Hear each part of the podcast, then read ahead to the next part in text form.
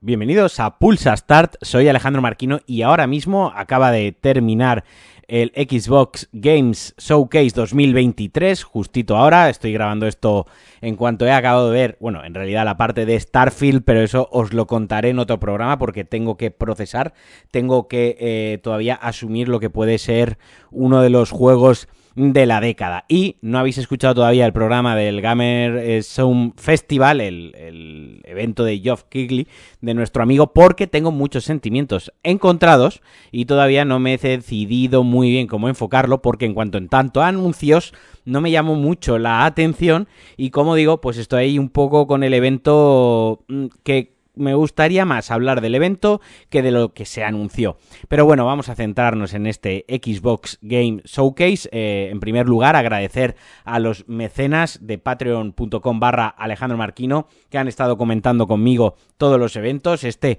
incluido, y voy a hacer un repaso de las cosas que más me han llamado la atención, pero primero quiero hablar del evento en sí. Me parece que los eventos de videojuegos, los showcase que ya han llegado para quedarse, son el presente y el futuro de los videojuegos, de las presentaciones de videojuegos, deberían ser todos como este. Una hora, que todo lo que se muestre sea in-engine, o sea, in-game, y anuncio tras anuncio, intentando que haya las menos personas, los menos seres humanos por el medio hablando. Si bien es cierto que no todos los anuncios me han parecido igual de interesantes y que en algunos he incluso he mirado el móvil o he aprovechado para ver qué se comentaba en Twitter o en el grupo de, de Telegram, sí que es verdad que bueno, es una realidad que han ido anuncio tras anuncio, con anuncios nuevos, ya juegos de nueva generación, todo lo que se ha anunciado, creo que excepto una cosa, pero creo que de cabeza todo lo que se ha anunciado es nueva generación, muchas cosas en Game Pass Day One, mucho World Premiere, que es como se llama ahora cuando algo no se ha anunciado todavía y lo vemos por primera vez, y también mucho juego para 2024. Pero vamos a intentar, voy a intentar darle un poco de estructura, el evento ha empezado con Fable, me ha sorprendido muchísimo,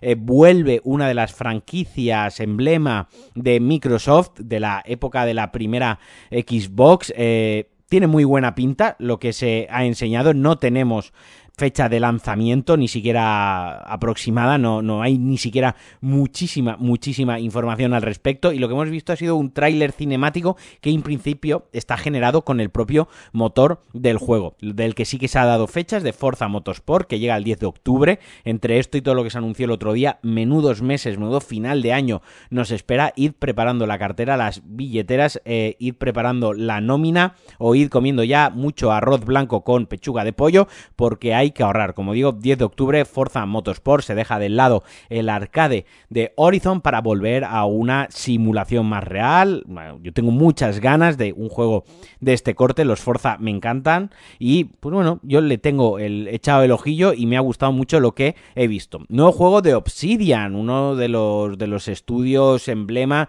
de, del rol, ¿no? A Bowed, creo que lo he pronunciado bien, un RPG que llegará en 2024 eh, pues lo típico, otra vez otra aventura, fantasía medieval con magias en primera persona, a mí no me ha llegado, no me ha llamado mucho la atención. Lo que sí que lo ha hecho, que me ha dejado con mucha curiosidad y que mañana, o mejor dicho hoy, cuando escuchéis esto, eh, he sido el Star Wars Outlaws, que se lanzará en 2024 y que llegará de la mano de, de Ubisoft, mejor dicho, de Massive Entertainment, que son los creadores de The Division y que también están actuando actualmente, trabajando trabajando actualmente en el juego de, Avatar, Frontiers of Pandora, del que no sabemos mucho. Mañana, como digo, o hoy, depende cuando escuchéis esto, en el evento Ubisoft Forward, veremos gameplay. Un gameplay que en principio será bastante, bastante extenso. Otra cosita de las que yo me he ido anotando en mi libretita que me ha llamado la atención, muchas vibes de Bioshock con el Clockwork Revolution, steampunk, acción, rol y un juego que pinta muy, muy bien. Como digo, será un juego de, rol en, en primera persona con combates dinámicos donde se jugará con la capacidad de doblar el tiempo, de avanzar el tiempo, de ralentizar el tiempo, de volver atrás en el, en el tiempo y que todas estas decisiones temporales parece ser que afectarán al, a la aventura. Otro que se ha mostrado y que a mí me genera poco hype, pero también por cómo se muestra, es Hellblade 2, eh, el Senua Saga, la continuación del Hellblade, que ha mostrado que sí que se veía muy bien, que era in-game, eso era juego, pero es que el primer juego le vi el valor, tenía un gran valor a lo que se refiere un gran valor cultural, ¿no? Un gran valor dentro del mundo de los videojuegos, pero me pareció ciertamente aburrido en las, en las mecánicas y en el juego. Y este, por lo que se ha enseñado, joder, pues mucha chapa. O sea, quiero decir, no, no quiero desmerecer el valor que probablemente tenga el juego, el trasfondo, toda la narrativa, toda la carga emocional y todo el mensaje y todo lo que quieran transmitir, pero como, como juego me ha dejado un poco frío. Luego han venido unas cuantas japonesadas. Yo tengo que decir que aquí desconecto el cerebro ya cuando veo Atlus eh, Sega, cuando veo los juegos estos de, de pajillero Montandiu, no he tocado teta en mi vida, pues el Persona 3 eh, Reload, el Persona Tactics este, el Laika Dragon Infinity Wealth, bueno, de estas cositas, eh, un Project Refantasy también, bueno, en fin, los japoneses no saben hacer un juego que no sea con dibujitos animados, vaya, y ahí hay una tanda de juegos a quien le mole y además van a llegar todos el Game Pass día 1. También se ha dejado ver por primera vez gameplay de la Phantom Liberty, de la expansión de Cyberpunk,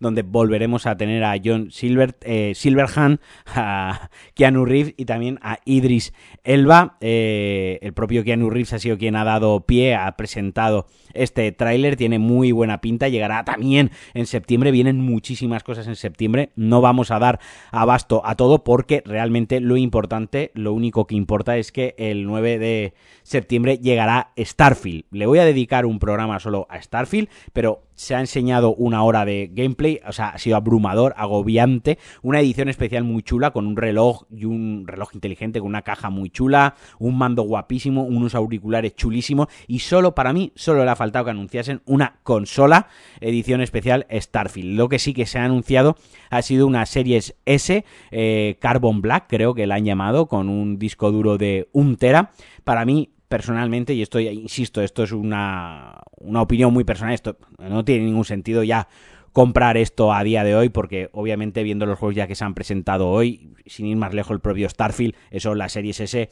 va a ser un, dolor de un, dolor de huevo, una patada en los cojones, jugarlo ahí, ya veremos cuando salga Fable y estas cosas. No sé, entiendo la existencia de la consola, entendía cuando se arrancó la generación, pero creo que en 2023 ya con ojos puestos en 2024 y 2025 es algo que no merece la pena comprar ahora mm, de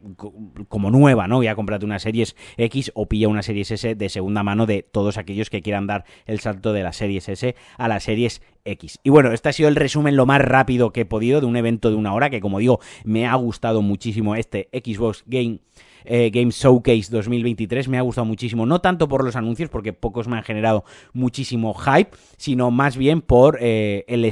estilo del evento, y ya hablaré de esto cuando hable del, del Summer Game Fest. Eh, que fue todo lo contrario para mí, fue un sopor enorme pese a que se presentaron cositas interesantes. Y bueno, como siempre, muchísimas gracias por estar ahí, un abrazo muy fuerte, ya sabéis, si queréis colaborar conmigo, me ayudáis muchísimo, me podéis invitar a un cafecito al mes en patreon.com barra Alejandro Marquino. Os mando un fuerte abrazo y esta semana nos escuchamos con dos programas más. Adiós.